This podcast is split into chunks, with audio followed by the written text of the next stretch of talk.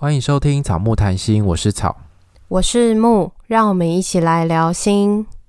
我们是两个智商心理师，在这里我们会和你轻松聊聊心理智商、心理学与亲密关系。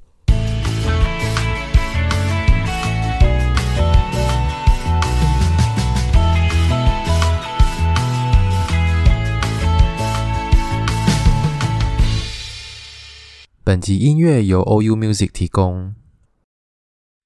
我们今天其实也没有什么特别的主题，因为我们最近其实都蛮忙的。明天要上架了，我们今天才在录音，然后我们也也没有特别准备什么主题，所以等一下我们就会跟大家分享一下我们最近的生活状况，然后还有一些自我觉察。那我们也没有先事先聊过，所以不知道等一下会聊出什么东西，所以大家就敬请期待喽。上周的时候有在 IG 发动态跟大家分享我做快筛。那那快筛不是到医院去做的，就比较精密的那种，是在家买居家快筛的试剂。然后我那时候我在 IG 上跟大家调查说，如果是你自己快筛，然后但比较便宜，我买这个是一盒是三百多块，然后还是说你是要去给医院快筛，因为自费好像三到五千不等，但是差别就是你要自己用跟给别人用，你会选哪一个？很难选呢，因为如果给别人用，你就会怕它很粗鲁；可是自己用又没有那个勇气给它戳到最里面。对，所以你要用哪一个？我应该会选自己用吧，因为比较方便，而且比较便宜啊。对，然后我就也问了听众，因为我那时候就有跟大家分享说我做快筛的过程，等一下也再跟大家分享。然后其实大家的笔数很近诶，大家是五十一 percent 是觉得要买便宜，然后自己筛。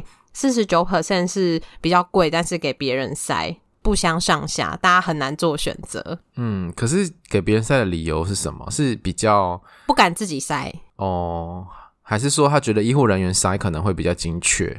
我感觉应该是大家不敢自己塞，因为好像你也会不知道到底要。弄得多深？因为我那时候买的时候，它有附一个说明，然后那个说明就是影片，你就可以看那个影片，它就告诉你说要怎么塞，所以它基本上就是有一个盒子，然后盒子里面就有一些那个叫什么检视盘嘛，筛检盘，就很像验孕棒的那种筛检盘。嗯，对，然后它。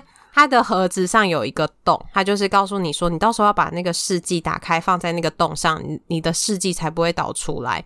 反正你前面他就告诉你说，你要先把鼻子先稍微的醒一下，然后你要伸进去大概几公分，但是那几公分我也不知道我自己到底有没有用到那个深度，然后我就是用，然后用过程中真的是会不自主一直流眼泪，而且会很想打喷嚏，嗯。我觉得给那个人家塞，他应该是一次就给你嘟进去，但是你自己用的时候，你是慢慢的，一直慢慢的转进去，因为你也因为我们也不会挖鼻孔挖那么深，然后你也不知道说那那个里面到底是你会遇到阻力吗，还是说是不会有什么阻力的，所以我那时候就是慢慢一点一点的转进去，是没有特别觉得好像有什么阻力，可是你就会觉得喉咙也会痒痒的。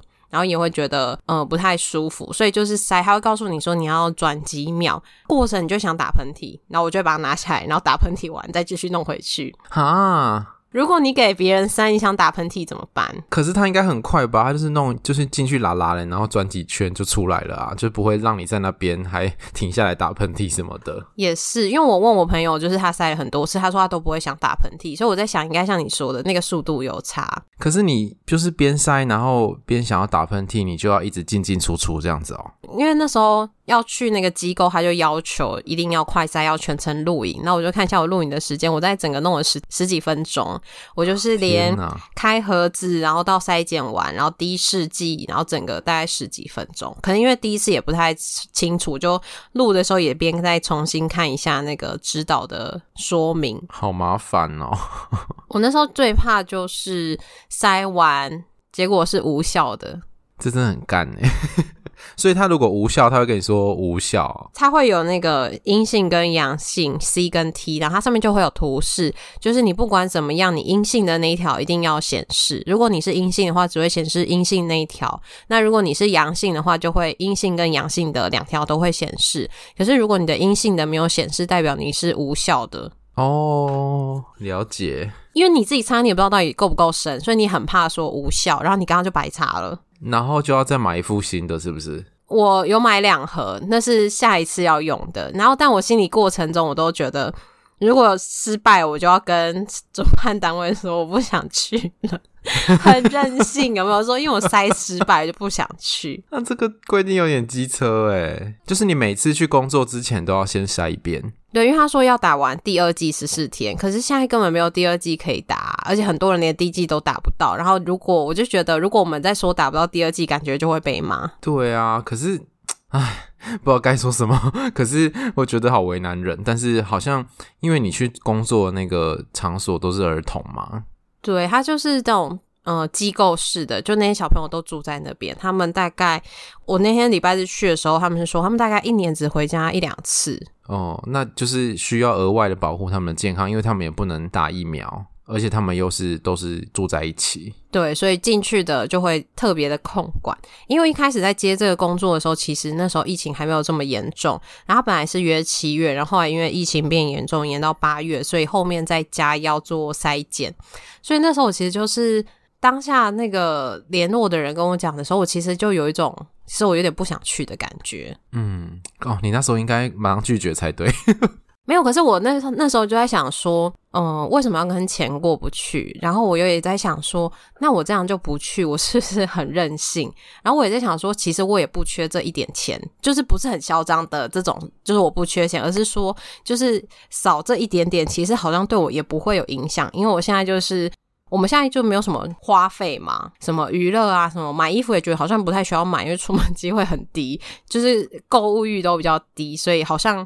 少了这些活动，好像也还好。那时候就想说，这样是不是很任性，或是很嚣张？我自己心里在想。你可以讲吗？那个赚多少？那就公定价而已啊，然后还要扣那个呃筛检的费用，就是要自己付。所以大概这样子两次的话，可能顶多呃公定价下来就是一千六到两千嘛。那这样扣一扣，大概六七千。那好像也是不小的一笔。如果是我，我可能还是会去。但我那时候就想说，嗯，就我好像不差这一点，可是为什么我要去？然后，而且其实这过程中就是觉得很不舒服，然后去带的时候也觉得很崩溃，因为那小朋友真的是很可怕，九个小小学的小朋友，然后他们就是非常的失控，然后一直说老师老师姐姐姐姐怎么样怎么样，然后就是此起彼落，你知道吗？然后你的声音就是完全。没有办法，后来就是要带他们，很像在营队一样，让他们管秩序。说：“来，我要选班长。”然后每个人说：“我我我我要当班长。”然后说：“哪来这么多班长？”我说：“好，那我们就每个人当班长，每个人管好自己的嘴巴。”我知道那种机构式的小孩，他们彼此都非常的熟哦，因为刚好他们是同住同一个房间的，所以他们很熟。对，然后他们很熟的状况下，他们就在那里就会很闹。然后我就觉得很累，就昨天离开的时候，我就觉得。好累哦，下礼拜还有一次，真的钱好难赚哦。没错，可是我觉得这种这种我就会觉得有点犹豫。如果他们是真的孩子有这个需求，需要我们去进去带这个团体的话，如果我们就因为自己的不方便就把这个工作推掉的话，会觉得好像好像真的有点任性。可是你知道吗？也没有非你不可啊，还是有其他人啊。对啊，他还是可以找其他人，只是那个工作人员就会比较麻烦，他要再去干啊。因为你现在推掉，他可能。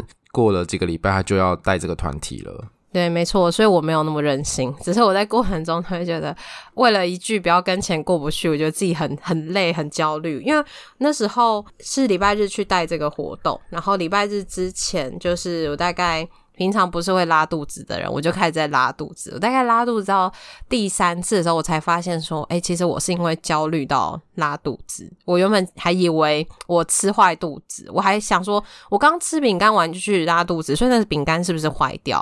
然后我还看一下那个有效期间，结果那饼干没有坏掉，我就误会它了，这样。你还拉到第三次哦，很严重哎。我平常就不是会这样拉肚子的人，紧张不太会拉肚子，所以我想说，哇，这个真的是让我非常的紧张。这种钱很难赚，下下礼拜还有一次。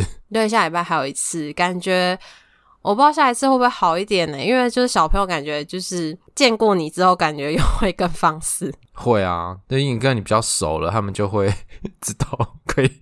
什么时候可以放肆？好可怕！我这次是有，就是用一些零食当做诱因，然后那个老师说可以，但他们就只能留在那边，就是上课的时候吃，他们回去不能带回去，回去如果带回去会被记点。哦，他们要当下吃完才能走这样子。对，然后觉得嗯，小朋友真的真的是用吃的很好控制。我下次决定还是要带一点吃的去。嗯，你知道，就是又吃的，他们就会抢答，然后就会安静，但就是会一直在这个循环里面。讲完了，你有什么要问的吗？或是什么想回应的吗？没有，我觉得这个钱很难赚。那是我刚刚讲过，讨厌式的结论哦，真的。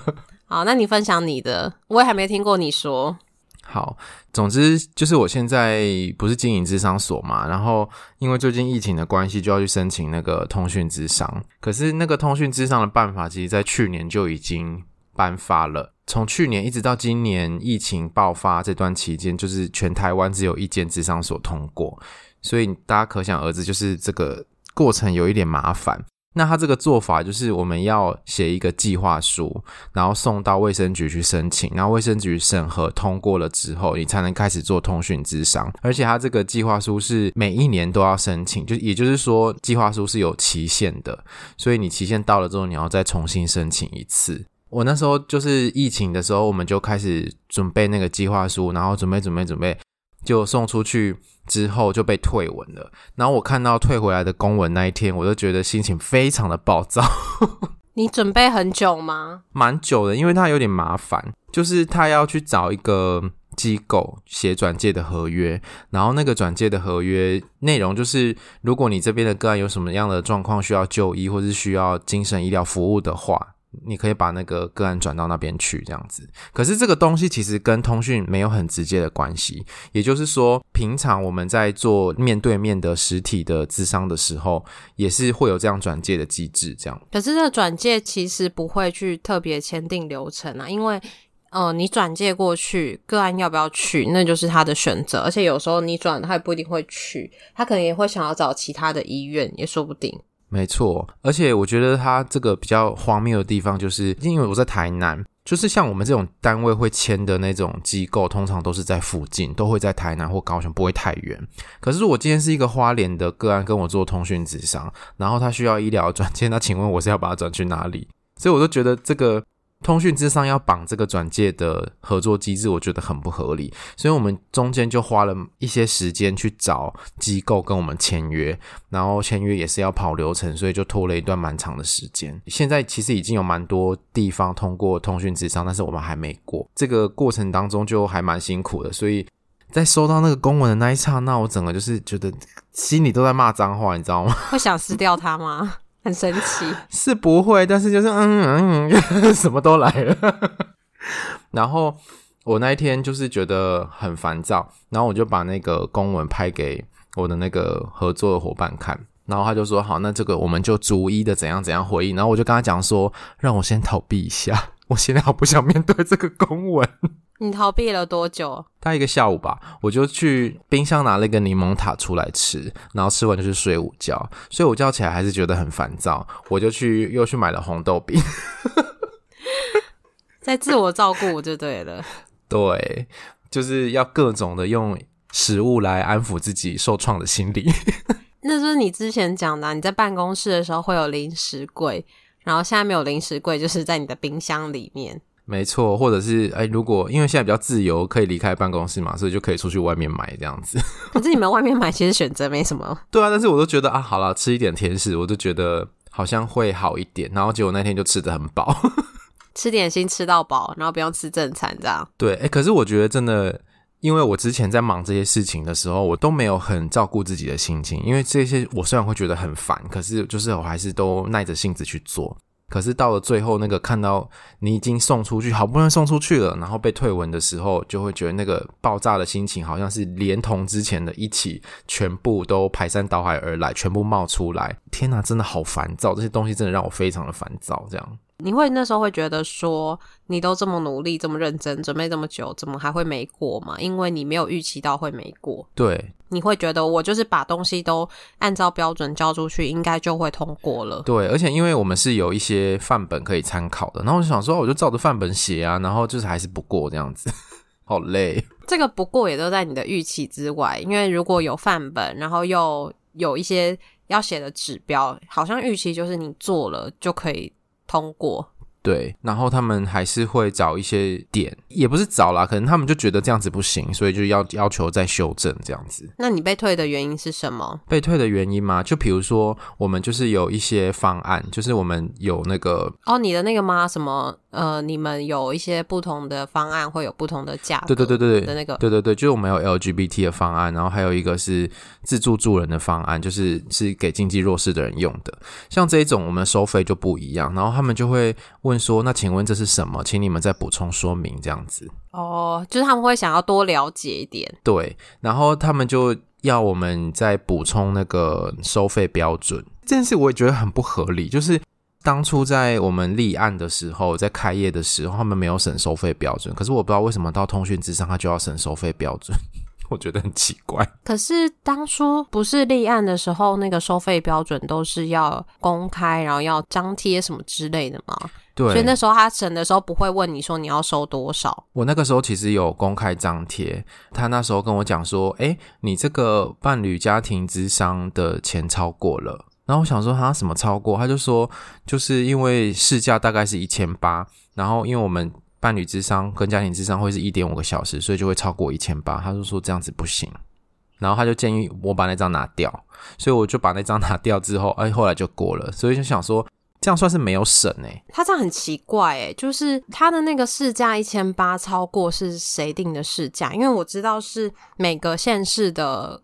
智商公会好像都有设定那个费用的上限，可是好像那时候就是我们智商所在开会的时候，呃，他们就说只有台中有设上限，然后其他县市没有上限，就是说，例如你智商费最高只能收多少？我跟你讲，多数的县市政府是没有设这个上限的，所以呢，我那时候。已经开了智商所之后，然后公会就找我们台南市里面的很多的智商所的所长去开了一个所长会议，一起定定那个智商价格的上限是多少。这个是在我已经通过立案之后在做的事情，所以表示说，在我立案之前，其实没有这个上限的标准的规范，所以是没有那个书面资料的。那个人跟你说，但。感觉就是他很外行哎、因为因为时间本来就不一样，那那个费用怎么会是列在一起看？因为不是都说五十分钟多少钱，那八十分钟、九十分钟多少钱？那是两条就是不一样的标准。对，他就是只看数字，然后不看你的那个时间的长短。所以我后来就听他的话，把那张拿掉了嘛。然后他就等于说，我们给他看立案的时候是他是没有审我们的收费的。然后在这一次通讯的时候，又在升你的收费。对啊，我就觉得真的很奇怪啊，就是这些东西真的很奇怪。那还有其他被退的原因吗？然后还有一些就是，比如说，嗯，还有一条我很觉得很困惑的地方是，因为现在的通讯有分两种方式，一种是用电话，然后一种是用视讯，网络视讯。然后他就说，请确认一下你们有没有要用电话的方式。然后请我们再写我们的设备啊、网络账号等等的这些安全设施这样子。然后我想说，哎，可是我们的安全设施都写了，我们只是没有用电话的方式。然后他就叫我要再续名这样，然后我就去跟其他的智商所借借他们之前已经通过了那个版本来看，就跟我们写的也没什么差别，因为大家都看范本写的，所以就写的差不多。所以会很像是你们没有用电话，可是他好像也没有真的看到你们用网络的那些标准，你们写的东西他可能没有看到，然后请你们再续名。对，他请我们再续名，可是我不知道他的意思是。就是要再续名那些东西，还是说你只要标明说你没有要用电话就好？嗯，对啊，然后就就是因为这些事情，然后我就啊觉得好烦哦，然后全部的东西就要再全部重印一次，然后再重送这样子，然后又要重新修改。对，然后它有一个呃。执行业务的项目范围，然后我就写了智商心理师跟临床心理师，因为其实很多智商所会聘临床心理师，然后心理治疗所也会聘智商心理师。然后我就想说，如果未来我要跟临床心理师合作的话，那如果我现在只写智商心理师，那他们就不能做通讯的业务，这样，所以我就把临床也写上去。结果他们就说临床不行，要把它拿掉。为什么啊？我不懂啊。可是那个规范上面有写吗？规范上面他只有写那个业务是什么什么什么什么这样子，可是这样他没有写说只能智商心理师做啊。对啊，可是因为那个心理治疗所跟心理智商所是用同一份法规啊，所以我就觉得应该可以。可是我们智商所的临床心理师有过啊。对啊，所以我就觉得，就台南到底在干嘛，我都不懂。可能是我们目前没有临床心理师，然后这样就不能写吗？还是什么？我也搞不太懂他们到底想怎样。嗯，因为其实现在很吊诡的是，就是这个通讯的规范是各个县市去制定，所以有可能就是每个县市的标准不太一样，它不是一个中央定定的规范。没错，像是它里面有要求说。个案要满十八岁才可以做通讯咨商，台中是二十，对，台北也是二十，所以就是二十岁以下人不能做通讯咨商，我觉得这点也很奇怪诶。可是我能够理解为什么诶，因为像就是我之前做一些方案，就我跟一些小学的老师就是。讨论到，然后他们是提到说，其实像疫情那时候在家，然后学生做那个视讯的咨商，其实没有什么效果，就会变成是在闲聊，然后或者是随便呃关心一下最近情况。因为小朋友通常用电脑，家长都会在附近，或者是家长都会在家，家长可能也会好奇或想要知道他们在干嘛，所以那其实是比较没有那个隐私嘛，或者是小朋友也不是那么的自在。但是我觉得这些东西是可以谈的啊，就是。因为他如果未满十八岁的话，理论上他来做咨商是需要法定代理人同意的，所以我们应该跟法定代理人谈清楚说，那。就是孩子这个时段，可能他需要一个隐私的空间，我觉得这是可以讨论的。应该会很像是他们可以做，但是要监护人同意，不是直接不让他们做。对，我觉得是这样子。所以如果有一些，比如说十六、十七岁的那种青青春期的少年少女们，然后他们想要在家里面想要做智商就不行啊。而且有一些状况，比如说他们是拒学，他们就是不想来到学校啊。那如果他们可以用通讯智商的方式，我觉得也是。他们的另外一个管道，或者是有一个族群叫简居族，他们就是都不出门的嘛，所以都不出门的状况下，我觉得如果有可以开放通讯智商的话，那是一个对他们来讲是一个唯一可以接触智商的管道吧。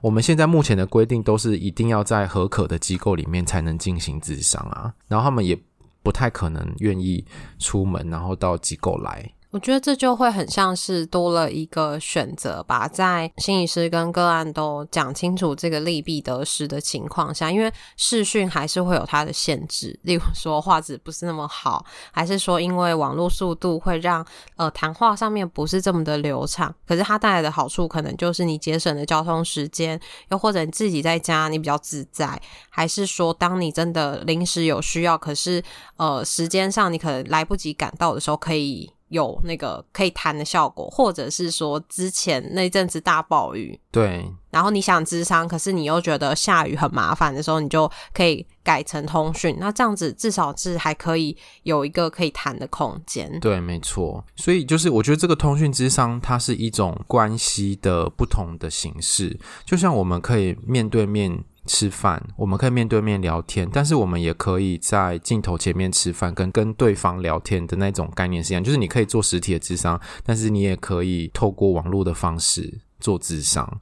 我觉得它是一种形式的转变，可是好像我们的政府会觉得这是一个很明确的切分点来规范这些人不能做，就十八岁以下人不能做，十八岁人以上才能做。我就觉得这样有点奇怪。还有那个啊，就是呃，有一些精神官能症的也不能做，像什么忧郁啊、自杀之类的个案也都不能做。对对对，我觉得这个也很奇怪，就是它里面就有个规范是要排除精神官能症的患者。跟大家解释一下，精神官能症的意思就是，它不是大脑的损伤，但是它可能大脑的运作方式跟其他人常人不太一样。比如说忧郁、焦虑、饮食疾患，比如说那个厌食症、暴食症，然后还有强迫症、解离相关的疾病等等，就是一大堆的精神疾患都算在精神官能症里面，所以。等于说，这些人呢，你不能在家里面做通讯之上，你就是一定要到现场去，很好笑吧？他可能有一些他的利益，但是不知道他的利益是什么。可是感觉这都是可以讨论的。应该说，会不会其实是由心理师跟个案自己去做评估，他适不适合？例如说，他风险很高，可能你要每周见他面对面评估会比较适合的时候，其实他要通讯的时候，你就可以拒绝他。对，可是不是好像是所有的。都不能做，对，所以我就觉得，包括刚刚那个满十八岁这件事情，它是可以评估。对，我觉得这些是可以评估。还有比如说你网络稳不稳定，然后你画质好不好，这些东西都是可以去做评估，然后我觉得双方就是心理师跟个案双方应该都有那个权利可以选择要不要用通讯的方式。就是如果今天心理师评估这个不适合的话，心理师是可以跟他讲说，我们还是回到实体的智商。那如果你不在我们附近的县市，你可以就近去找哪一些地方去做智商。我觉得还有另外一个是，就是如果他是偏乡的，如果他就住在山上，然后他都要做一次智商，他就要跋山涉水的话，那如果有通讯，不是对他来讲很好吗？但是就是就不行，网络速度会不会不好？这个我不知道啦，但是就是少了一个可能性嘛。但至少那个车程或者是呃，例如车误点什么的，就可以赶快回家用线上。嗯，没错。我觉得其实那个车程真的省了很多时间呢。对啊，就像那个大家居家上班一样，就是省了很多通勤的时间。而且这个智商它是需要持续进行，它可能每周或每两周你就要去一次，所以其实还蛮花很多交通时间跟交通费的。而且那时候你跟我讲的时候，我们不是最后还很厌世吗？想说如果不是心理师的话，就不会被这些规范。还可以收更高，什么身心灵疗愈之类的。对啊，什么关系疗愈啊，然后什么牌卡疗愈啊，对对，就是就是类似这种的。他们就是不受这些东西的规范，然后他们的收费是可以自己决定的，也不用缴税，好，也不用进修。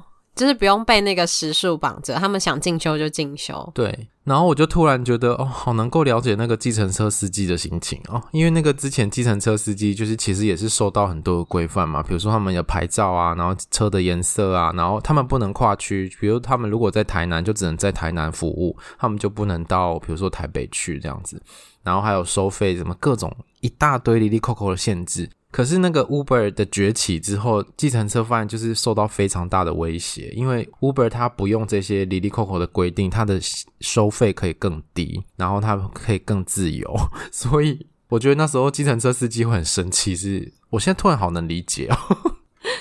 原来是这样，你那时候在跟我讲计程车的时候，一开始想说有点难理解什么计程车，然后是后来你讲的时候才知道那个意思。对啊，就是因为他在体制内被受了很多很多的规范，然后他也要付出很多的成本，但是在一个体制外可以这么的自由，然后不就是不受很多的限制，生意又可以比较好，又可以赚比较多钱，那谁要在体制内啊？神经病！可是我们就已经在体制内啦。对啊，心好累啊。就今天变成是很厌世的一集。对，但是我觉得像是通讯咨商，因为我们刚刚其实有讲了很多不太合理的地方，所以就是现在有人提这个东西，就是在那个公共政策的网络参与平台上面有一个提案，就是跟那通讯咨商有关的，就是希望政府可以。好好的思考，就是通讯咨商这个东西到底要怎么样规范，然后以及怎么样实施会比较合理。因为我觉得这些东西真的就是，比如说那个治安的东西啊，其实真的是需要智商所再多花一点时间跟心力去把关的。那我觉得这个的确是政府需要替大家把持住的地方。好，我找到名字了。它叫做疫情当前应放宽通讯括号远距心理智商限制，研商合理核准作业要点。然后它里面提到的是，呃，目前面临到的难题是因为之前因为疫情的关系，所以学生被迫中断智商。然后第二个是像我们前面讲的，在台湾里面各个地方的规范其实不一样，然后标准其实。就是各自的标准就差很多，有些是十八，有些是二十。那他目前写到是中央是定定十八岁可以适用通讯咨商，可是台湾目前在台中跟台北是设定二十岁。中央的规范是呃出谈的时候可以适用，可是台北是规范不可以出谈，就是等于说你一定要当面见过心理师，然后之后才可以做。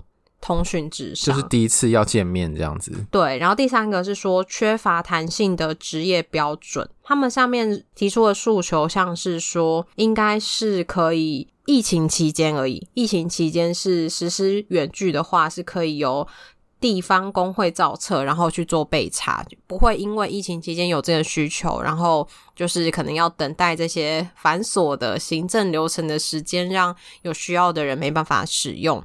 可是因为到现在，因为疫情已经稍微有一点趋缓了，可是不知道之后会会不会又来一波。对啊，所以现在又很难说。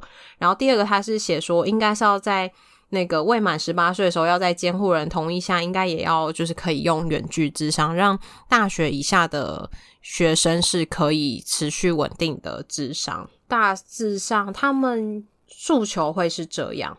我看一下这个提案是倒数六天，然后其实通过的也才五零七零人而已，就是刚好过那个标准，所以或许大家也不是真的有关注到这个议题，或者是也觉得这个跟自己没有关系，嗯，因为关注的人蛮少的。对，然后他之前也是一直在呼吁大家去复议、去复议、去复议这样子，然后好不容易才通过了那个复议的量。就是我觉得我们今天谈这个东西，也是呼吁大家可以去关心这个东西，因为我觉得这种网络的通讯之商其实是一个时代的趋势啊。我们未来只会越来越多人使用通讯的方式，就是疫情可能就是一个推手。对啊，就是这种疫情，然后还有网络科技，其实已经大大改变我们的生活。可是像是智商这种。这种服务的形式还是一直停留在很传统的面对面里面，然后被被框在这个方式里面，我觉得蛮可惜的。所以我觉得未来的趋势如果会是这样的话，大家应该要去关心这个东西，就是让政府可以产生一个更合理，然后让心理师或机构还有个案三方之间都可以，我觉得是安全，然后又有效的使用的方式。所以，我们节目也会放在下面那个网页，然后大家不管你是支持或不支持，你都可以上去发表你的意见，然后可以对这个主题有一些看一下别人怎么说，那你自己同不同意？就是我们在播的时候，大家都还可以来得及去发表你的意见，所以记得要点选资讯栏里面的链接，就去发表你的意见，不管你的看法是支持或是不支持，都可以去。对相关的议题有一些关注，那它下面也会有放一些什么呃相关的核准的办法，那大家也可以点去看一下，就是草刚刚在说的那些东西到底是什么东西。嗯，没错。好，那今天闲聊也不知不觉就这么久了，很长哎，救命哦！对呀、啊，好啦，就是我们真的很多满腹的牢骚，心理师的碎念这样子。对，就是我们也是人，也是会有情绪，但就是就是一部分嘛。情绪就是帮我们了解自己的一个方式。对，而且我觉得这样讲一讲，其实真的好像心里面会比较轻松一点。所以我就觉得抱怨其实是一个对身心健康蛮有帮助的行为。对，就是找到适合的人抱怨啦，就是。呃，可以找到有人跟你聊，不会说啊，就在处理就好啦，有什么好抱怨的？对，就是去否定你的那些感觉，或者是说，你也可以在一开始的时候就让他知道，说我只是要抱怨，不要很认真跟我想建议。对对对，反正这些事情，嗯，抱怨完还是得做啊，不抱怨还是得做。但是我觉得抱怨会让自己身身心比较舒服，就像我之前有做那个。呃，吃甜食的自我照顾，我就觉得好像我心情比较不烦躁的时候，再来处理这些事情，我比较能够平心静气的、更有效率的处理吧。不然我可能就会一直处在一个烦躁跟抓狂的状态，这样子。好，今天节目差不多到这边。如果你喜欢我们节目的话，请记得把我们的节目分享给你的朋友，然后也记得到 Apple Podcast 来留言跟按跟。记得到 Apple Podcast 给我们 留言录音了，对不对？没有，今天改了台词，然后就卡卡的。没错。那你要再重讲吗？还是说你就刚刚那样就好了？好，我重讲好了。但是刚刚那些还是可以留着哦。不要。如果你喜欢我们节目的话，请记得来留言。哎，等一下，我说错了啦！算了算了，刚刚那样就好了。崩溃。那就这样子留着，然后大家就可以知道到底你要干嘛。好啦，反正你的意思就是说要分享给朋友，然后记得来留言、按赞、追踪，然后也欢迎来追踪我们的 FB 粉砖跟 IG，我们都会在上面跟大家互动。对，然后我们 IG 有抖内的功能，欢迎大家点选个人档案就可以找到抖内的方式。欢迎大家施肥让草木茁壮，拜拜，拜拜。